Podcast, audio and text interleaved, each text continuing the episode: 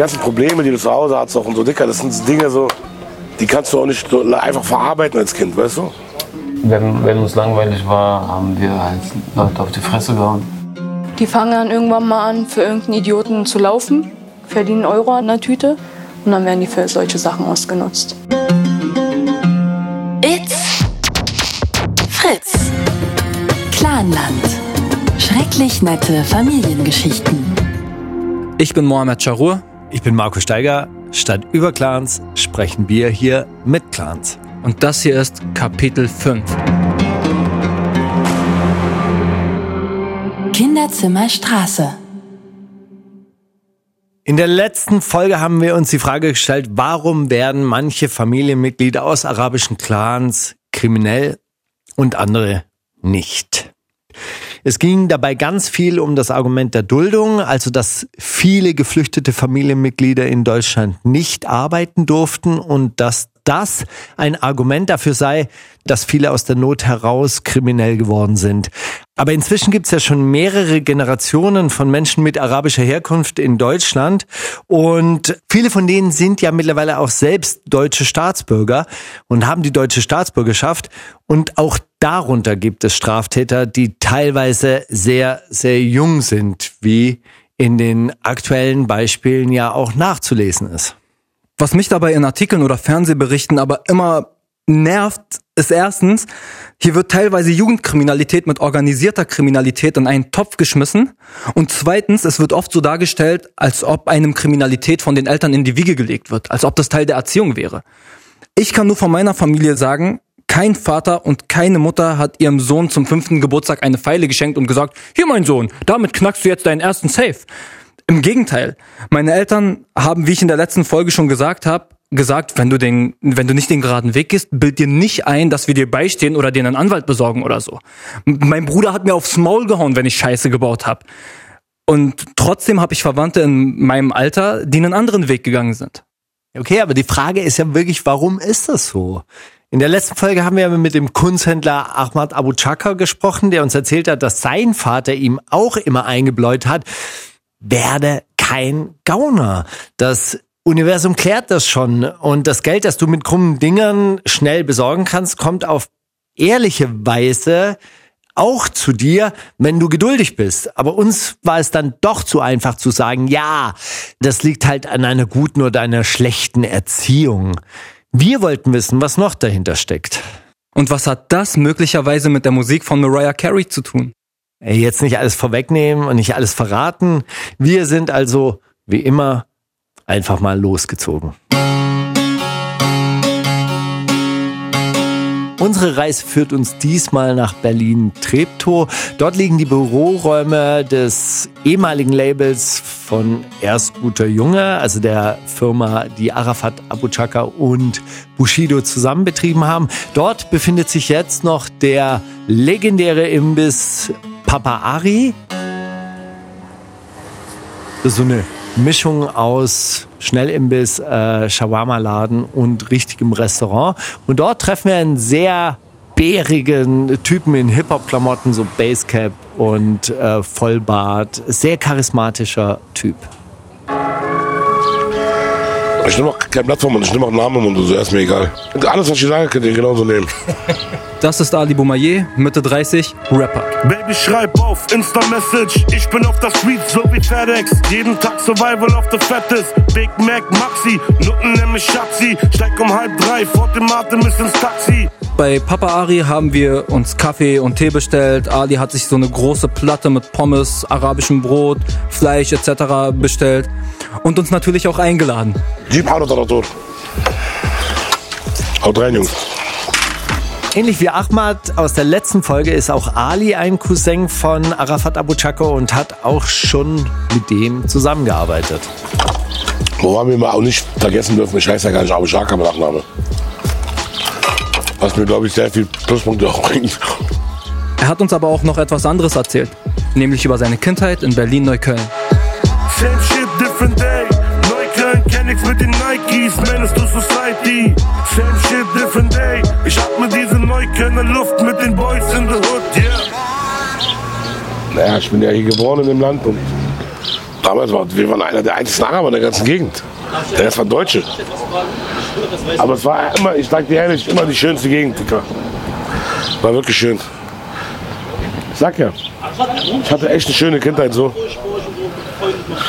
Schule war auch geil. Aufgewachsen ist Ali in der Heideck-Siedlung. Das ist wirklich eine ganz spezielle Siedlung. Ich habe da nämlich auch schon gearbeitet als Industriekletterer.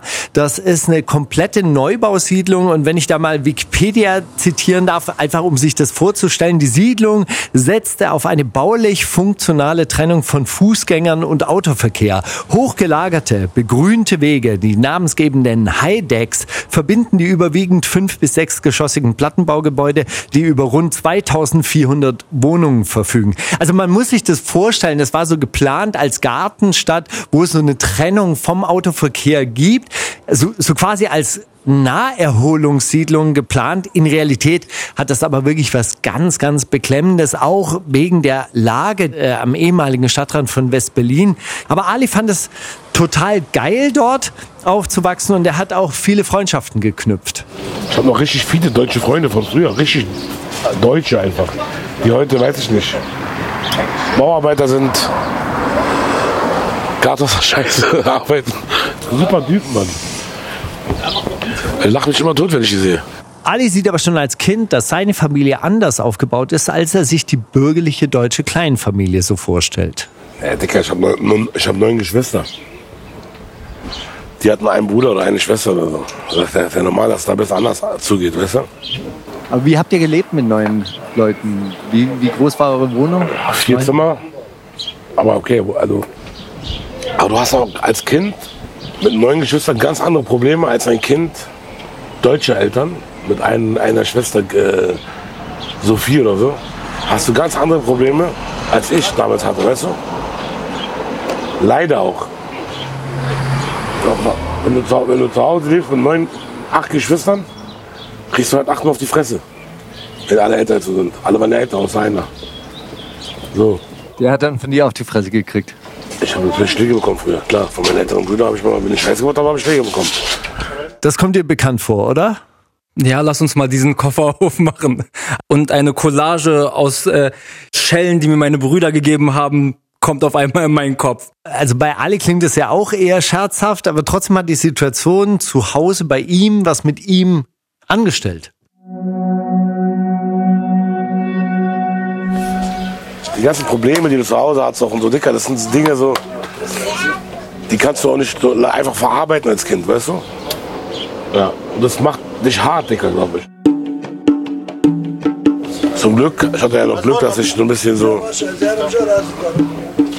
Gewalt schon immer so ein bisschen verabscheut habe. Und immer zweimal nachgedacht habe, bevor ich wirklich zuschlage. Ja. Moral der Geschichte die ich gerade erzähle, ist, ich glaube, dass es einfach auch nicht möglich ist, eine, eine Mutter, zum Beispiel ich hatte, meine Mutter war alleinerziehend, neun Kinder, zehn Kinder alleine großzuziehen, ohne dass es Defizite gab in der Erziehung. Das geht ja gar nicht. Wie willst du das machen? Eine Frau, die kein Deutsch spricht? Ich habe übrigens noch nie darüber geredet, wisst ihr, ne? Egal. Und dass du dann andere Probleme hast so, und die dann versuchst auf der Straße so äh, von dir abzulassen, so, das ist, glaube ich, der Grund, warum viele Ausländer oder viele Kanaken, sag ich jetzt mal, Aggressionsprobleme haben. Darf ich fragen, warum die alleinerziehend war? Weil mein, Fa mein Vater hat eine neue Frau geheiratet und dann war meine Mutter alleine. Ja. Aber du hattest Dinge, die du verarbeiten musst und die kannst du einfach nicht alleine verarbeiten. Da brauchst du Hilfe für, weißt du? Hast du die Hilfe bekommen? Nee, am Anfang halt nicht. Mit wem soll ich dann darüber reden? Aber irgendwann bist du älter geworden und hast halt es anders verarbeitet. Er hat das ja nur sehr vage hier an dieser Stelle angedeutet, aber natürlich war die Situation sehr herausfordernd. Aber er betont, dass er als Kind trotzdem glücklich war und seine Mutter versucht hat, das Beste daraus zu machen. Ich habe von meiner Mama alles bekommen, Dicker, alles. Meine Mutter hat wirklich alles gemacht, dass ich alles habe in meinem Leben. Und ich hatte alles. Weiß nicht, war wenn wir ehrlich sind, war ich so ein bisschen verwöhnter Bengel. So. Also ich bin genau das Gegenteil von dem, was die meisten Rapper sein wollen. Weißt du? Oh, ich meine Kindheit war hart, Digga. Hart. hart. Wir haben nur 1500 Mark jetzt Sozialhilfe bekommen. War hart. Wir hatten jeden Tag was zu essen, war hart. Sollen alle mal ihre Fresse halten. Auf jeden Fall. Weiß ich nicht. Und ich, ich bin auch, meine Schwester hat mich ja mehr oder weniger erzogen. Ich habe drei Schwestern und meine Mama halt, die haben mich eigentlich, kann man, vielleicht habe ich deswegen auch so eine sensible Art, weißt du, so ein bisschen. Kann sein, vielleicht, weil ich Dirty Dancing gucken musste als Kind und so. Oder Legenden der Leidenschaft. Oder Mariah Carey Alben hören musste. Hat Spuren hinterlassen. Ich frage mich gerade, ist das vielleicht der Schlüssel zum Glück, dass man jungen deutschen Clanmitgliedern Mariah Carey hören lassen sollte, damit sie nicht kriminell werden?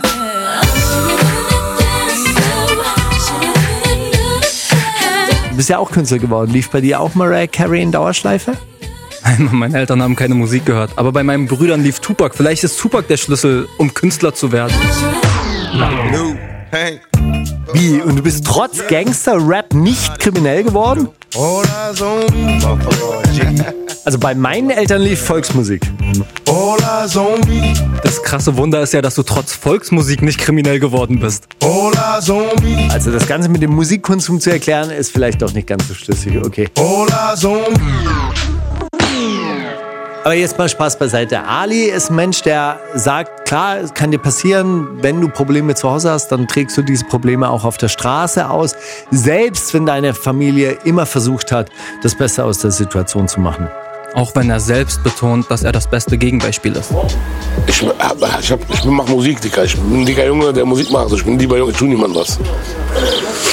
Weiß ich nicht. Wenn ich jetzt deswegen schlecht bin oder deswegen Leute mich meiden, dann tut das. Yeah, same shit, different day. Neukölln kenn ich's mit den Nikes, Menace to Society. Same shit, different day. Ich atme diese Neuköllner Luft mit den Boys in the Hood, yeah. Ich glaube, was man an dieser Stelle deutlich sagen muss, die Probleme, die Ali hier beschreibt, das sind keine rein arabischen Probleme, sondern ein Problem von sozialen Schichten. Ähnliche Probleme finden sich ja auch in deutschen Familien aus diesen Umfeldern. Naja, und es ist zu kurz gedacht, die Verantwortung bei den Eltern allein zu suchen. Das haben wir auch bei unserem nächsten Interview deutlich gemerkt. Genau deswegen wechseln wir jetzt auf den Ort in unserer Story ab nach Berlin-Spandau in ein Jugendhaus, Ikea-Möbel, man kennt's, helle Fichte, es riecht ein bisschen nach billigem Parfüm und pubertärem Schweiß. Kennst du ja 8x4 und Kaugummi, diese Mischung? Hey, Du packst gerade richtig, du kramst gerade richtig schön in der Klischeekiste rum. Aber mach mal. Es stimmt doch, das wird man doch mal sagen dürfen. Junge Menschen kaufen sich nicht die teuren, teuersten Parfüms, die riechen unter Umständen auch noch ein bisschen nach Schweiß. Die dürfen das. Junge Menschen dürfen nach billigem Parfüm Okay, riechen. okay, okay. Auf jeden Fall haben wir dort Fatima getroffen. Ich arbeite im Jugendzentrum. Also hier in Spandau im Brennpunkt. Eine junge Frau, aufgeschlossen, längere Haare, die locker zum Pferdeschwanz gebunden waren. Jeans, lockerer Pulli. Bin am Wochenende hier tätig und äh, habe eine Altersgruppe von 14 bis aufwärts, also 25, 26-Jährige. Was heißt im Brennpunkt? Was, was ist euer Klientel hier? Leider ist der Klientel hier so, dass wir, ich sag mal so 60, 70 Prozent an Ausländer haben. Und die sind leider oft perspektivlos und dementsprechend haben sie Langeweile und kommen dann auf die Idee, Mist zu bauen. Warum, warum leider 60, 70 Prozent Ausländeranteil? Weil das mal wieder die Vorurteile bestätigt. Dass immer, wenn hier irgendwas passiert, dass es dann immer die Ausländer sind. Auch Fatima kommt aus einer arabischen Großfamilie. Dort ist vorhin auch noch betont, dass ihr ja wirklich auch eine große Familie seid. Und trotzdem sagst du, dass die nicht kriminell ist. Definitiv. Also ich kann nur von, mein, von meiner Kernfamilie sagen, wir sind nicht kriminell. Hallo, ich bin Pädagogin, also ich muss ständig ein Führungszeugnis einreichen. Ich habe eine saubere Weste. Und trotzdem arbeitet sie auch mit Jugendlichen zusammen, die eben teilweise nicht den geraden Weg gehen. Was für krumme Dinger rutschen deine Jungs aus dem Jugendhaus hier rein? Die fangen dann irgendwann mal an, für irgendeinen Idioten zu laufen. verdienen Euro an, eine, an einer Tüte. Mit Idioten meint sie hier wahrscheinlich ältere Jugendliche aus dem Viertel, die den Absprung aus der kleinen Kriminalität nicht geschafft haben und meistens ebenfalls nur als Handlanger für irgendwelche größeren Drogendealer arbeiten. Also das heißt, die fangen an, Drogen zu dealen. Wahrscheinlich, ja, meistens wollen dann halt, weil sie dadurch halt sich cool fühlen. Sie, sie werden akzeptiert, sie gehören dazu. Oder dass sie irgendwie in einen Kiosk einsteigen oder dass sie auf die Idee kommen, hier im Jugendzentrum einbrechen. Oder dass sie sich untereinander die Köpfe einhauen. Schwere Körperverletzungen. Die sind halt schwach und die werden halt auch ausgenutzt von den Stärkeren, weil die wissen, ah, okay, die Eltern sind da nicht hinterher, der ist schwach, der will dazugehören, also nutze ich ihn mal aus. Der will gerade alles für mich machen, Hauptsache er gehört dazu und fühlt sich wichtig. Und dann werden die für solche Sachen ausgenutzt. Sind die gefährdet, in so organisierte, organisierte Kriminalität abzurutschen? Na, wenn die nicht langsam mal den geraden Weg gehen, dann kann es passieren. Heute ist es Drogendealen, morgen ist es, oder in einem Kiosk ähm, einbrechen, morgen ist es halt vielleicht mal die Sparkasse, weil sie dadurch mehr haben. Heute ist es mal, ich klatsch dem einen ein, morgen ist es, ich ziehe mal ein Messer und steche ihn ab. Sich cool fühlen, sich wichtig fühlen, zu einer Gruppe dazugehören, das sind die Punkte, die bei ihr auftauchen. Die Frage, die sich aber stellt, was glaubt sie, woher kommt dieser Drang? Wahrscheinlich, dass sie von zu Hause nicht unterstützt werden. Meistens ist es so, dass die Eltern von zu Hause aus die deutsche Sprache nicht beherrschen und dementsprechend auch die Jugendlichen in ihrem Werdegang nicht unterstützen können. Was ja erstmal genau das Gleiche ist, was auch bei Ali durchklingt. Ja, aber sie erweitert das auch nochmal um eine Sache. Die Eltern wissen auch meistens gar nicht, was draußen abgeht. Zu Hause sind halt die Jungs meistens total vorbildlich und total respektvoll. Und wenn dann hier irgendwann mal was passiert und wir mit den Eltern ins Gespräch gehen, dann heißt es immer, nein, mein Sohn macht sowas nicht. Bis der Sohn irgendwann mal zugibt, doch. Und dann sind sie halt meistens schockiert, weil sie die Kinder halt so nicht kennen. Also ich finde, hier wird nochmal deutlich, wie viele Faktoren dabei mit reinspielen, ob ein Jugendlicher kriminell wird oder nicht. Klar kann es immer eine Rolle spielen, dass Eltern ihre Kinder nicht richtig unterstützen, es vielleicht auch einfach nicht können, weil ihnen die Mittel fehlen. Und natürlich kann eine Gruppe einem Anerkennung schenken, die man vielleicht woanders nicht bekommt. Aber die Eltern allein dafür verantwortlich zu machen, halte ich für falsch. Denn der Einfluss, den Eltern auf ihre Kinder haben, ist auch einfach begrenzt.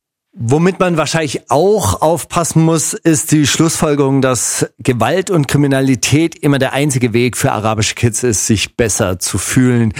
Das war ein Punkt, der bei Fatima auch nochmal richtig deutlich wurde. Weil es ist wirklich so, wenn die hier bei uns im Jugendzentrum sind, dann sind die super und dann haben die auch eine Beschäftigung. Sei es auch nur, die sitzen hier auf der Couch und chillen und hören ihre Rapmusik. Aber sobald die hier raus sind, dann stehen die da und denken sich, ja, was machen wir jetzt? Wir haben keine Perspektiven, chillen auf der Straße und dann kommen die halt auf diese dummen Ideen. Und genau dieses Gefühl sollten wir in einem unserer nächsten Interviews bestätigt bekommen. Von jemandem, der das nicht nur beobachtet, sondern auch wirklich erlebt hat. Weil ich da wirklich ein Rabauke war auf der Straße. Ich war immer in der Gang. Ich bin 45. Und ähm, da haben wir wirklich einen Jungs auf die Fresse gehauen, so in der Form.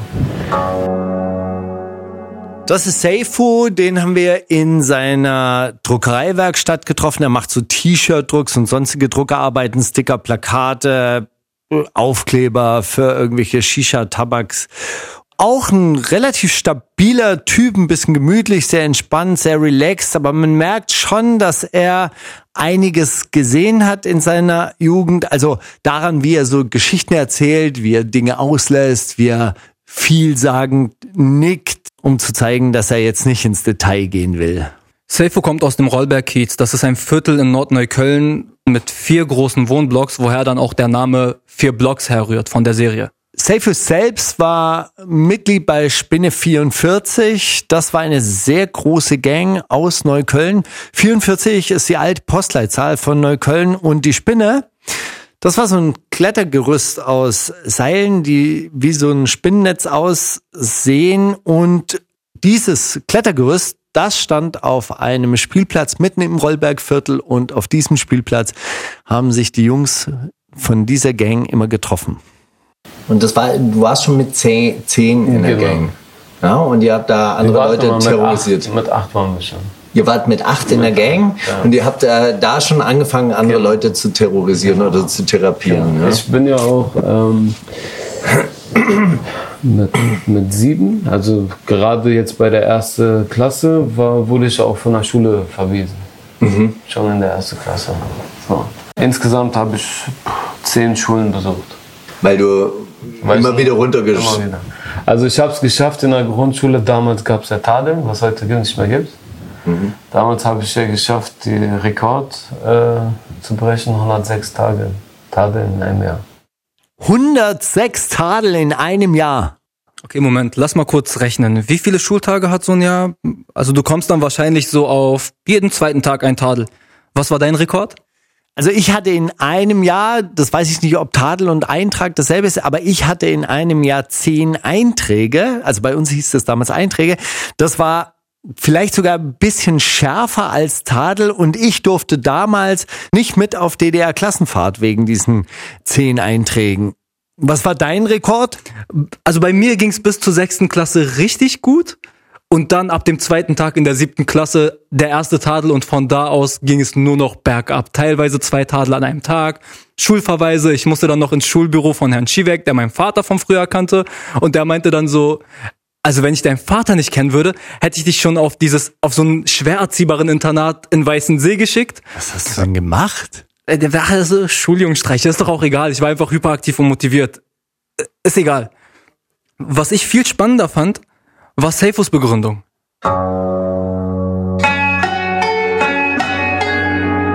Ja, du, ich bin nicht stolz drauf, so, bin ich dir ehrlich, aber man ist Kind. Man, Also die Kindheit damals hätte ich diese Programme oder diese, dieses ähm, EV um mich herum in meinem Kiez, im Räuberkiez, da wo die mich davon abhalten, mich ablenken, machen, tun.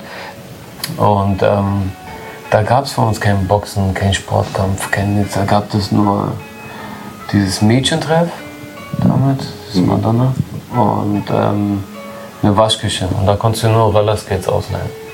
So. Wir haben dann immer Fußball gespielt. Wenn, wenn uns langweilig war, haben wir halt Leute auf die Fresse gehauen. Genau. Das muss man an dieser Stelle aber auch ein bisschen einordnen. Hier handelt es sich um Jugendbanden, das ist Kleinkriminalität, das kann sich unter Umständen dann schon zu echter organisierter Kriminalität entwickeln, wenn die Leute da den Absprung nicht schaffen. Aber das muss man schon ganz klar sagen, das ist keine Schwerstkriminalität. Er bringt, finde ich, auf den Punkt, was Fatima am Schluss angedeutet hat. Es gab einen Mangel an Angeboten. Wie war das denn in deiner Kindheit? Also womit hast du dir denn die Zeit vertrieben? Es gab nicht viel. Entweder habe ich Kampfsport gemacht oder ich stand vor dem Internetcafé. Es gab nicht viel, wo wir reingekommen wären. Also Bars zum Beispiel. Wir standen auf der Straße, wir sind spazieren gegangen, wir waren in Jugendhäusern, bis wir da so viel Scheiße gebaut haben und selbst dort Hausverbot bekommen haben.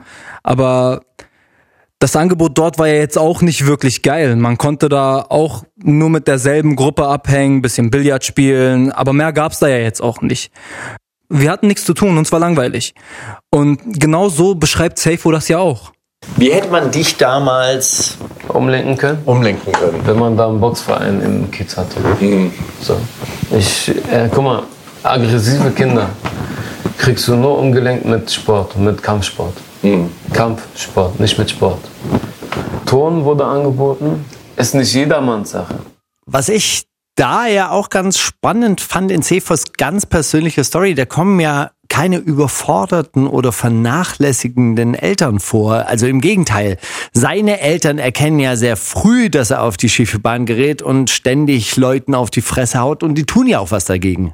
Wir haben da ähm, alles Mögliche in der Form gemacht und mein Vater hatte die Schnauze voll. Meinte, bevor du mir hier irgendwo untergehst, geh mal bitte zum Boxsport. So. Wie alt warst du, als du mit Boxen angefangen hast? 10, 11 ungefähr. Seine Eltern ermöglichen ihm nicht nur, dass er regelmäßig zum Kampfsport geht, der halt nicht im Rollberg-Kiez war, sondern ein bisschen weiter weg. Sie zwingen ihn quasi dazu. Ich wurde auch mit neun Jahren zum Taekwondo geschickt und bin dann später zum MMA gewechselt. Mich hat Sport davon abgehalten. Und bei Seifu genauso. Ich habe von so vielen Leuten gehört, also so gemeinsamen Bekanntschaften, dass sich dann irgendwann herausgestellt hat, dass er ein richtiger Rohdiamant war. Also so ein krasses Boxtalent. Er hat jetzt nicht eine riesige Boxkarriere gemacht, aber alle Leute, mit denen man über Seifu spricht, sprechen mit so einer riesengroßen Bewunderung über ihn und sein äh, Talent. Heute ist er selber Boxtrainer für Jugendliche. Bei Seifo würden wahrscheinlich viele so etwas sagen wie, der hat nochmal rechtzeitig die Kurve gekriegt oder der hat den Absprung geschafft. Und in seinen Augen haben ihm letztlich seine Eltern und der Sport dabei geholfen. Entscheidend für ihn, wieso es aber überhaupt so weit gekommen ist, war einfach der Mangel an Angeboten und Perspektiven im Kiez. Und ich finde, das hört auch nicht mit der Frage auf, wo hänge ich eigentlich nach der Schule ab? Ich finde, das geht nach der Schule noch weiter. Dein Schulabschluss ist vielleicht aus verschiedensten Gründen nicht der beste. Deine Eltern können dich möglicherweise nicht auf deinem Weg unterstützen, weil Papi eben keine Kohle hat. Das heißt, deine Perspektiven sind hart eingeschränkt. Und dazu kommt noch ein anderer Punkt, den man als Deutscher schwer nachvollziehen kann, weil man es selbst so nie erlebt hat. Du bist für so viele Leute in dieser Gesellschaft einfach ein Kanacke. Und du bekommst automatisch schon ein bestimmtes Label aufgedrückt. Und das sehe nicht nur ich so. Ich habe dich ja auch mal gefragt, ob es Zeiten gibt, in denen du nicht darüber nachdenkst, Ausländer in Deutschland zu sein oder als Ausländer in Deutschland gesehen zu werden. Also in denen es keine Rolle spielt, dass du ein Araber in Deutschland bist. Und du hast gesagt, dass es diese Zeiten eigentlich so gut wie gar nicht gibt. Dass du so quasi zu jedem Zeitpunkt deines Lebens darüber nachdenkst, dass du unter Beobachtung stehst, dass du alles besser machen musst oder alles anders machen musst oder alles anders bewertet wird, was du machst. Also außer wenn du unter Freunden unterwegs bist. Und das fand ich schon richtig krass. Ich habe das Gefühl, dass die Deutschen von einem wollen, dass man Shawarma-Verkäufer wird, aber nicht Anwalt oder Arzt. Und das ist unheimlich schwer, aus diesem Klischee auszubrechen. Hier reden wir aber im Prinzip über Rassismus. Also das ist ein Faktor, der dich ganz unabhängig von deiner Zugehörigkeit zu einer Großfamilie in deinem Leben ja auch ganz stark beeinflusst hat. Ja, aber das vermischt sich alles in meinen Augen. Weil zu dieser allgemeinen rassistischen Fremdzuschreibung kommt in den letzten Jahren für mich persönlich hinzu, oh, der hat diesen Nachnamen, der ist vermutlich kriminell und damit bist du dann nochmal extra gebrandet. Da kommt dann der Fluch des Namens wieder zum Tragen. Genau. Und genau das hat ja wieder Auswirkungen auf die Perspektiven, die man hat. Es ist natürlich keine Rechtfertigung dafür, kriminell zu werden. Aber es ist eben auch leicht nervig gesagt zu bekommen, dass der Name, den man trägt, leider scheiße für das Image des Betriebs ist. Es gibt viele Araber, die ähnliche Erfahrungen machen und die wenigsten von denen werden kriminell. Aber es kann deine Entscheidung natürlich beeinflussen. Und genau dieser Punkt, ihr haltet mich für einen Kriminellen, na, dann werde ich im Zweifel auch dem Klischee gerecht und dann werde ich ein Krimineller. Das haben wir so oft gehört, unter anderem auch von Ali Boumaier. Weil, bei mir, mir kann es eigentlich auch egal sein. Ich bin ja auch so erfolgreich, so, also für meine Verhältnisse erfolgreich. Aber andere Leute so, Alter, wie er schon vorhin gesagt hat, die haben halt keine Chance auf eine Ausbildung, Alter, weil, weil die so heißen, weißt du? Die, die können sich, mir kommt das sofort nach dem Motto so, nee, du nicht, weil du bist kriminell und du wirst doch kriminell bleiben und mach das jetzt auch. Du darfst jetzt nicht Kfz-Mechaniker lernen, weil du musst kriminell werden. Und ich will nicht wissen, was in so einem 16-jährigen Hamodi dann im Kopf vorgeht, Alter. Da denkst du, okay, wisst ihr was? Wenn ich sowieso so ein Krimineller bin für euch, dann fickt euch. Dann gehe ich mir jetzt äh, ein bisschen Gras kaufen, gehe es abpacken und dann verkaufe ich Gras, Alter. Bei all dieser Ausdifferenzierung sind wir inzwischen sehr weit weg von der eigentlichen Familie gekommen. Wir haben den Rahmen jetzt sehr weit aufgemacht und wir sind inzwischen bei der Frage, welche Verantwortung trägt die deutsche Gesellschaft dabei? Ich würde aber gerne noch mal so einen Schritt zurückgehen, also wieder rein in die Familie selbst. Die Geschichte von Seifu beruht ja bisher auf seinen ganz persönlichen Erfahrungen. Wir haben ihn aber ganz unabhängig von seiner Geschichte dann auch wiederum gefragt, warum werden Kids heute kriminell?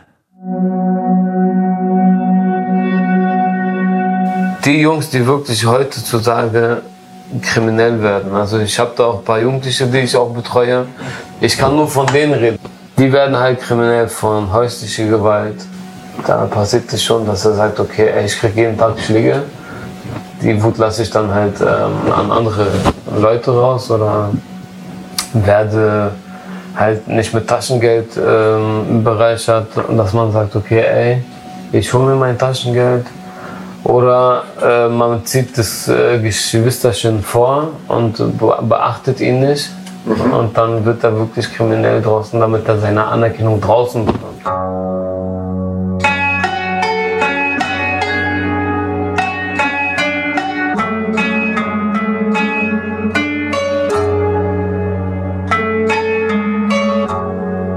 Wenn du denen keine Anerkennung schenkst und einfach nur sagst, geh verpiss dich ins Zimmer, brauchst du nicht wundern, dass dein Sohn später die Straße beherrscht. Oder die Straße ihn.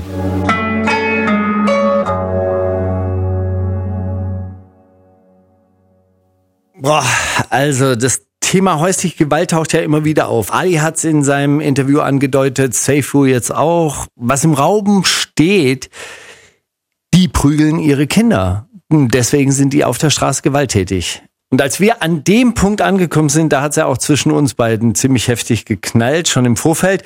Und das bringt uns hierzu. Das Vorurteil der Woche. Normalerweise diskutieren wir hier ja Vorurteile, die ja auch lustig sind, aber bei dem Thema sind wir ziemlich heftig aneinander geraten. Wir müssen es hier ja jetzt auch nicht nachspielen, aber wir hatten ja schon sehr, sehr unterschiedliche Meinungen. Ja, ich fand das Klischee oder besser gesagt den Vorwurf am Anfang total Quatsch, weil ich halt einen Unterschied gemacht habe zwischen Schelle und Misshandlung und ich habe halt gesagt, dass eine Schelle noch nie jemandem geschadet hat. Ja, und da habe ich dann darauf gesagt, dass dieser Satz mir oft halt vorkommt wie so eine Ausrede für weit schlimmere körperliche Gewalt. Also dieses Argument, hey, eine Schelle hat doch noch nie jemandem geschadet, das äh, kenne ich halt eben auch zur Genüge, auch übrigens aus deutschen Familien. Und dahinter verbirgt sich dann doch auch eine relativ rabiate Erziehungsmethode in den meisten Fällen. Ja, Also ich glaube, du redest hier jetzt so von so dieser anti-autoritären Erziehung, wo du dann so Leute äh, im Supermarkt beobachtest und äh, Kind tritt gegen Rollator von alter Frau und dann sagt die Mutter nur, Jonas, kannst du das bitte lassen? Und du wünschst dir, ey, pack doch deinen Jungen jetzt mal und äh, packt sie aber eben nicht, weil Jonas hat sich halt selbst dazu entschieden und Ja. da dachte ich halt so, ja, eine Schelle hätte nicht geschadet. Aber auf der anderen Seite, man lernt halt auch nichts draus, wenn man äh, körperlich gezüchtigt wird. Das äh, muss halt einem auch klar sein. Ja, ich kann da grundsätzlich zustimmen. Ich glaube, man kann das Vorurteil nicht ganz von der Hand weisen. Um aber das Argument vom Anfang nochmal zu differenzieren, eine Schelle hat noch niemandem geschadet. Aus meiner persönlichen Erfahrung gibt es einen Unterschied, ob man von den Eltern oder den Brüdern geschlagen wird.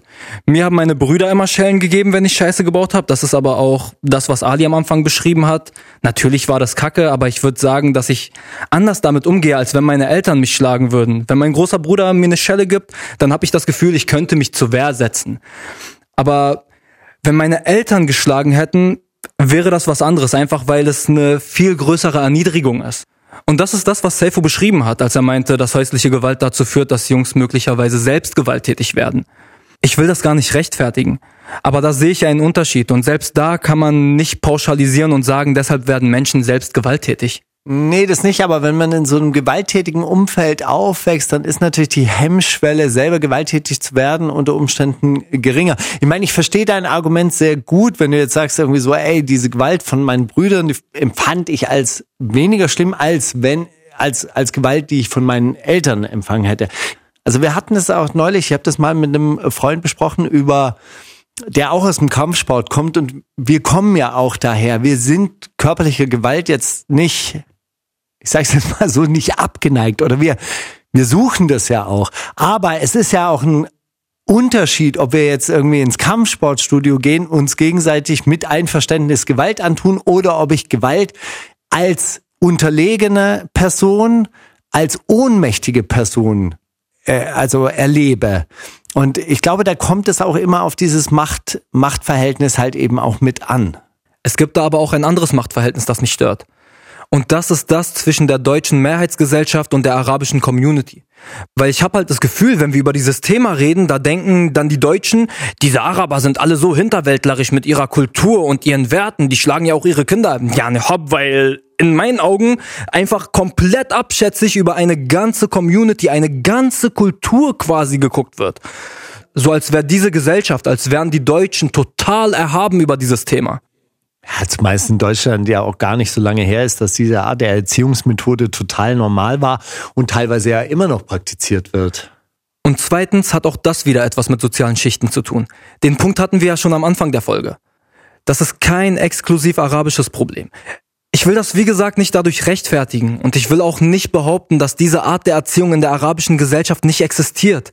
Aber es ist schwer darüber zu sprechen. Selbst im Libanon wird immer wieder versucht, darüber zu diskutieren, mit unterschiedlichem Erfolg. Ich denke schon, dass vor allem die jüngere Generation dazugelernt hat und ihre Kinder in den meisten Fällen gewaltfrei erzieht.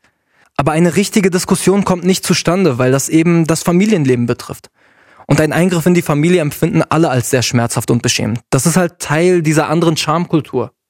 Ja, und zum Abschluss dieser kleinen Rubrik, ich habe ja auch das Gefühl, es tut sich was auch in der arabischen Community. Das ist ja auch ein Generationenkonflikt. Wir haben ja mit Leuten gesprochen, die ganz anders über körperliche Gewalt gesprochen haben und die auch ganz anders über Kindererziehung sprechen als die Generation ihrer Eltern. Und die Menschen, mit denen wir gesprochen haben, die wollen ja auch, dass ihre Kinder ein besseres Leben haben und erziehen sie deshalb ganz anders. Ja, sehe ich auch so. Und wir hatten ja auch diese Diskussion und ich habe meinen Standpunkt geändert. Also es funktioniert ja.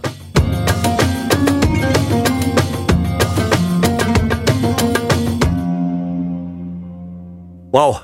Okay, das ging ja jetzt auch ganz schön deep und eigentlich ging es ja uns um die Frage, warum werden junge Menschen kriminell oder auch nicht? Und da hatten wir jetzt schon diverse Faktoren abseits der Gewalt.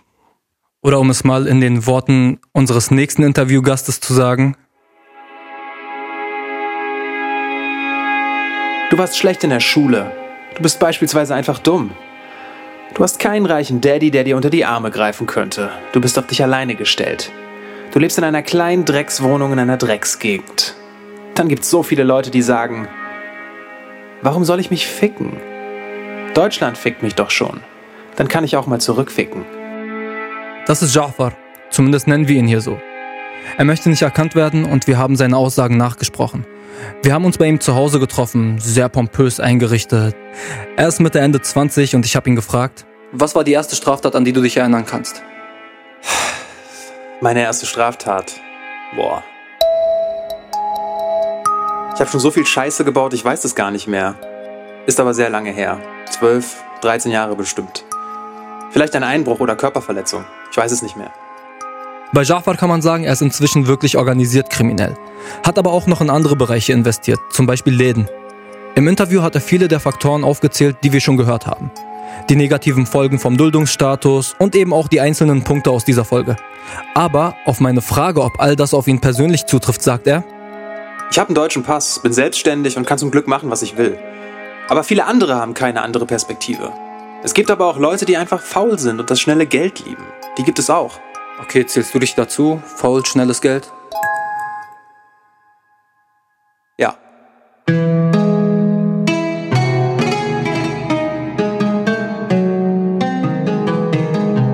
Das muss man erstmal wirken lassen, oder? Ich dachte auch, okay, er hätte es sich einfach machen können und im Prinzip alle Gründe, die wir schon gehört haben, aufzählen können. Aber nein, und man muss sagen, es gibt einfach Leute, die haben da anscheinend einfach Bock drauf. Punkt. Wie sieht dein Tag aus? Ich habe in letzter Zeit einen guten Rhythmus. Ich gehe um eins schlafen, wache um acht oder neun auf. Ich stehe auf, trinke meinen Kaffee, mache mir was zum Frühstücken, gucke meine Serie, dann ist es zwölf, dreizehn Uhr. Dann gehe ich raus ins Café. Eigentlich immer dasselbe. Ich habe jetzt auch noch einen Laden eröffnet, um den ich mich viel kümmere. Du hast gesagt, dass du ins Café gehst. Was passiert in diesen Cafés? Die Jungs spielen Karten, Playstation, unterhalten sich, gucken Videos. Eigentlich nichts Besonderes. Zeit totschlagen. Was denkst du, wenn du aufwachst und in den Spiegel schaust? Geiler Typ. Was sagen deine Eltern zu deinem Lebenswandel? Natürlich merken die Eltern das, wenn der Sohn Geld macht, teure Klamotten trägt und verreist und macht, aber eigentlich nicht arbeiten geht. Was soll ich dir sagen? Es ist nicht so, dass meine Eltern das akzeptiert hätten oder es gefördert hätten. Es gibt Familien, die das gutheißen, was ihre Kinder da machen. Meine Eltern waren aber nie so. Okay, was erzählst du deinen Eltern, wenn du morgens nach Hause kommst? Ich erzähle denen gar nichts. Manchmal können auch die besten Eltern nichts machen. Wenn ihr so einen Scheiße baut, baut er Scheiße. Hätten deine Eltern etwas machen können? Nee.